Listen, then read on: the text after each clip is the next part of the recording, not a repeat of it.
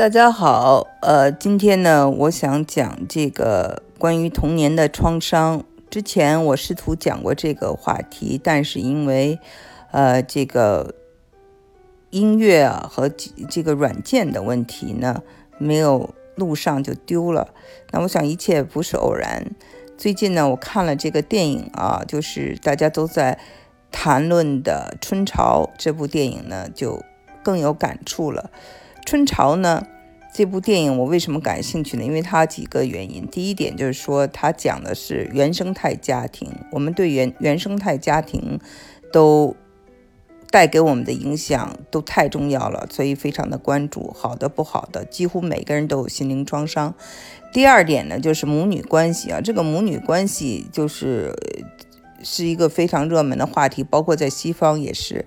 那之前有一位呃美国的女作家 Amy Tan 啊，谭恩谭恩美啊，她也写过一本书叫《喜福会》，也是讲的母女关系，后来拍成了电影，还算成功吧。那么就是再一个话题，我感兴趣的就是说它里面呢有谈到了这个性侵，怎么保护这个青少年啊，这种性侵。嗯，防止这种被性侵，还有就是他也谈谈到了性压抑，就是性的一个话题。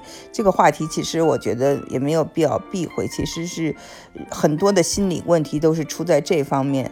我呢，呃，在二零一八年在美国出了一本英文书，其实就是讲的这个，呃，这个性侵给就是中国的这个社会啊，人们闭闭口不谈的这个事情。好，大家分不清楚。呃，什么是性侵？就是讲的这么一个故事。我试图把它翻译成呃中文，先翻译很慢啊。本身这个书就写了十年，所以我我是一个动作很慢的人。将来我相信有机会一定会呃面试的，并且与与大家分享的。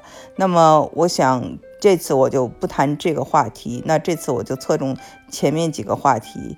其实这个电影我还喜欢的一个原因，是因为郝蕾，郝蕾啊。应该你发音叫雷啊，郝雷就是他呢，呃，演过这个一个电影叫做呃圆明园，我不知道大家看过没有，就是娄烨的这部电影，我觉得非常的棒哈，就是他是一个文艺范儿很强的一个这个呃演员，一个他一个于南，我都觉得很有个性，嗯，自带光环，嗯，这个故事本身的这个话题，再加上这个演员。我呢就看了这个电影，那我觉得跟我之前所说的这个童年的创伤呢，就是有一定的契合度。那么这个母女关系啊，引入了一个就是心理学的概念，叫做 codependence。什么叫做 codependence？叫依赖共共存关系。这是种病态的关系啊。她呢，就是说，这个母亲啊，为这个家庭，或者为这个丈夫，或者是为这个孩子，她做了很多的牺牲，她就有很多的不满，还有埋怨。然后呢，她呢就呃，经常呢发呃，让孩子们或者她的丈夫感到一种自责，我都是为了你们牺牲了，你们啊都欠我的。同时呢，她用这种自责。和用这种他其实一个权力欲非常强的人，控制欲非常强的人来控制他们的孩子，这个问题呢就出在界限上。那么关于这个 codependence 的这个论述呢，我在前两天的一篇文章就讲美国的这个小学教育，呃，大道至简中我提到了，呃，因为呢。我在那里面介绍了一本书，就是美国一个呃《纽约时报》的畅销书，他就说，呃，就是人生的智慧呢，在学前班的时候就学到了。那其中一个就是要有一个就是界限感啊，人和人是不一样的，人和人是呃都是一个个体。那么大家可以呃就是到我的中美育儿经的公众号里去读这篇文章。啊，这是最新发表的一篇文章，呃，大概有七千多字，论述的就是这个教育和心理健康。那么，就是我们谈到的这种啊，这种不健康的依赖共存的关系，就是很多的家庭我们看到都是有这个问题的，而且这就是我当年啊一到美国读书，我们的这个教授啊就在给我讲这个事情的时候，我就 下了课跟他聊了好久。我说，嗯，这种爱是为什么是不健康呢？为什么我在中国我看到的很多的母亲都是这样的？呃，他们的爱只是很无私的，有什么错啊？当时是我的这种思维还就是，呃，停留在那个那个年代的这种有限的知识上。后来呢，在我慢慢的就是从学心理学和我后来当了母亲，我。整个的人生呢，就是都在学习，就是一一个界限，人和人一定要界限感啊，然后一定要小孩再小也是一个个体，也要尊重他。那么我们看到哈，就是说春潮里面这个母亲对这个呃郭建波啊，就是说话呢，嗯，经常是歇斯底里的，而且用世界上最难听的语言去骂他，比如说。呃，你会遭报应的。呃，这样的话，我想我们听着觉得都不陌生，可能很多家庭的母亲都会这样的对孩子说话。其实呢，还有一点就是说，看到他马上就是这个他的呃外孙女，他的外孙女就说他呀，这个呃变脸变得比孙悟空都快。就是脾气很大，他的这个外孙女在他家里也没做什么事情，就是调皮了一下，他就会去打他，而且让他们都走，就是小题大做，呃，对小孩子这样子发怒，那说明什么？说明其实他内心他有很多的愤怒，他自己不开心，他自己不开心呢，就原原因在他的心结。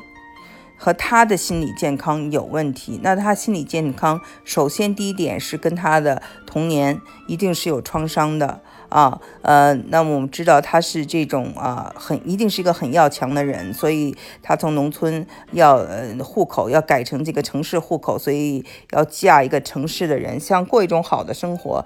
但是我们知道他想过一个好的生活的这过程中，一定是有很多创伤的。第二就是在那个时代，那个时代留下的各种创伤。第三点呢，就是说这个她跟她丈夫的关系啊是不好的。她她因为是以这为了这个户口嫁给他，所以没有爱情，没有爱情呢。然后呃，她呢又有我们刚才说的这种啊，就是呃对丈夫的不满意。那对丈夫的不满意呢，她又就是就是。呃，把这种转嫁给他的孩子身上，他的女儿郭建波身上。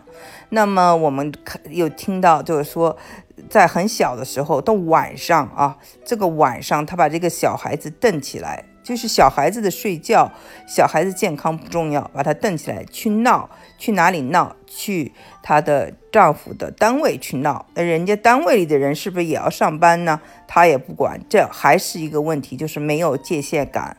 啊，没有界限，没有界限感呢，就是对对方没有尊敬，啊，对这个丈夫没有尊重，他不断的写信嘛，就是举报他，对小孩子也没有这种界限感，所以呢。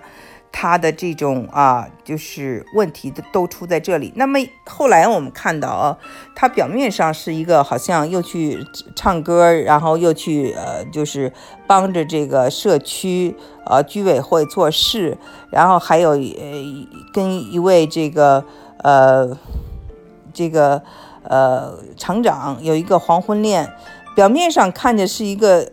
过得挺好的人呢，可是，一回到家里头，他真的就是呃，感觉有点变态。所以呢，这其实那是他真正的他自己。然后他把他的这些呃这些问题呃和他的这些愤怒啊，都在家里发泄出来了。其实我们知道，这。就是他一直没有愈合，他其实是需要愈合的。每一个人呢，在自己的这个童年和跟原生态家庭相处的时候，我相信都有这样那样的不满，都有这样那样的创伤。我们一定要反省，反省了以后，这个创伤才能够愈合。我们要面对这些创伤，才能够疗伤。过这个角色呢，我觉得就是说，他是。一位素质很高的知识分子，他去报道啊一些这个嗯弱者，同情弱者，那么他自己呢就是呃写作呃就是等于说是写一些这种啊很真实的东西。那么像这样的人呢，其实呢在。一定是有她的坚持的，她才会这样，要不然就真的女性，我说过了，就是找个有钱人嫁了，或者是找个靠山，或者是啊随便就是写一点什么呃食谱啊，呃吃喝玩乐的呀这种，呃她可以过另外一种呃另外一种生活，但她真的是一个有坚持的人，很可惜就是这样有坚持的有理想的人，他的这种。社会给他的回报并不多啊，他的生活有一定的压力，而且因为没有靠一个男人，或者说，呃，他的情感出了一些问题的时候，我们看到其实他的生存还是蛮难的、蛮艰苦的。这样的话呢，作为他的母亲，其实应该是爱他、帮助他、给予他温暖，却不是他的母亲，却是嫌弃他，还觉得啊，你吃我的、喝我的啊。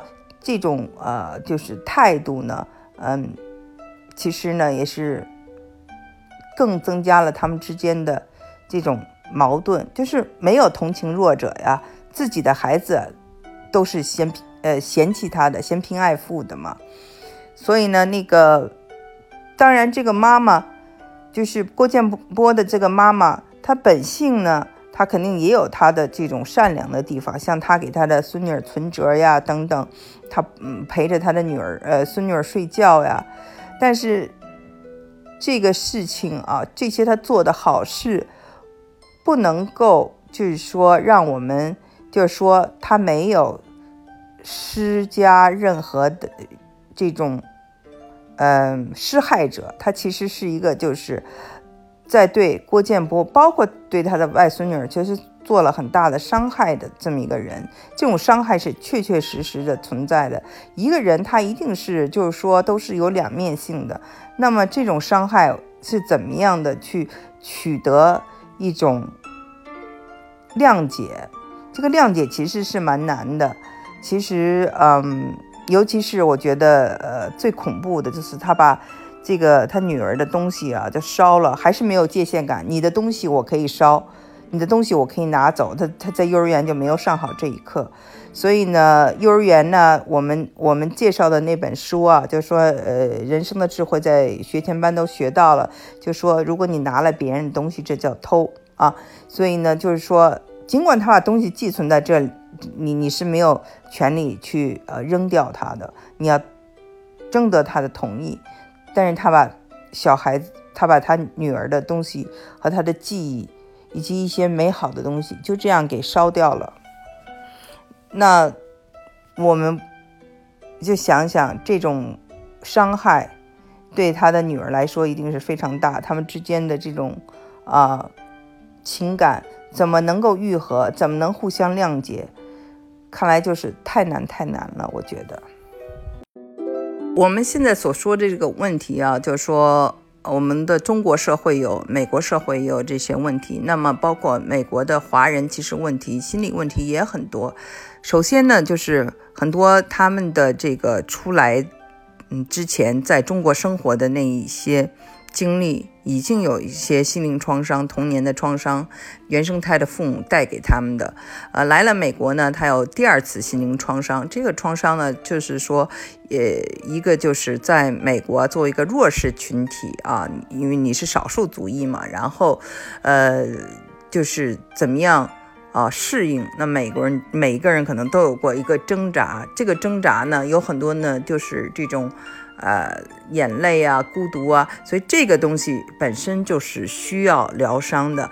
那么，可能大家为了生存就没有考虑到心理方面的健康，然后他们就开始跟他们的孩子啊，在呃这么一个新的文化中，还用旧的办法去要求他们啊，做虎妈呀，或者是要求他们的分数啊等等。那美国这个社会或者这个文化呢，它不是这样的一个系统啊，所以呢，这就跟他们的孩子又产生了很大的矛盾。还有我以前说过的，那么孩子本身也有问题，就说他们因为他们的母亲。他们的父亲让他们看到是这样的样子，就会让他们产生一种自卑，甚至是厌烦，就觉得哦，这个中国文化很落后，中国人很落后。他们自己也对自己有一种呃自卑的心态，那么也瞧不起他们的父母，所以呢，事情就是会变得非常的麻烦。那么父母和孩子之间的矛盾也是非常的呃这个普遍的一个现象。我自己呢，倒是遇到了一位亲人，呃，他呢做的，我觉得非常的好，很值得我们学习。她是应该是呃李安的太太的姐姐吧，嗯，她呢就是很早就来了这个美国，她的这个生了三个孩子，老大呢就是女儿就很叛逆，那非常叛逆呢就呃。跟一个就是白人好，但是这个白人呢，那生了几个孩子以后呢，就失踪了啊，就不知道去哪里了。那后来他又跟呃另外一位这个呃白人结婚，生了一对双胞胎，所以一共有五个孩子。这个母亲没有嫌弃他，就是帮他养孩子啊。然后他的这个之后呢。让他这个女儿在四十多岁的时候有了五个孩子之后，还在去念大学，把他的大学念完，然后最后做了一名药剂师。那么他的这个呃这位女儿呢，她的小孩子呢，呃是又是生孩子比较早啊，大概十八岁左右就就就生生孩子了，还是二，反正很早。那么呃这个等于是第四代啊，他又帮着带，就是帮着呃。养他没有，就说是对他们嫌弃啊，而是一直用爱来对待他们。后来他老了以后呢，就是说，嗯，不能够生活不能自理了。他这个女儿就非常的这个懂事啊，不再是当年那个叛逆的人了。他就早早的就退休。大概是呃六十岁就退休了，就全心全意的照顾他的妈妈。我去看了以后，觉得真的是很感动，因为他是毕竟是在美国出生长大的，嗯，那么这样的去尽心尽力的照顾他的母亲，我就让我感到，就人啊，人的感情是非常真实的，他是不会撒谎的，不是因为说啊你这个有母亲啊对我不好，我还要爱你，就。其实啊，这个都是互相的。你看，我们周围有的人，可能我的一个好朋友，就是他跟他的这个母亲就不亲，但是他跟他的姨妈特别的亲。然后他跟他的姨妈一起，后来就是经常一起出出出去旅行啊。他的姨妈，呃，跟他一起还做生意啊，等等。所以。那个姨妈对他就特别的温柔，但是他的母亲对他就特别的挑剔，所以呢，尽管是生身啊母亲，这种关系就造成了就是他们之间的这种疏离，所以呢，感情是不会撒谎的。我们在对待我们的孩子的时候，一定要记着这一点。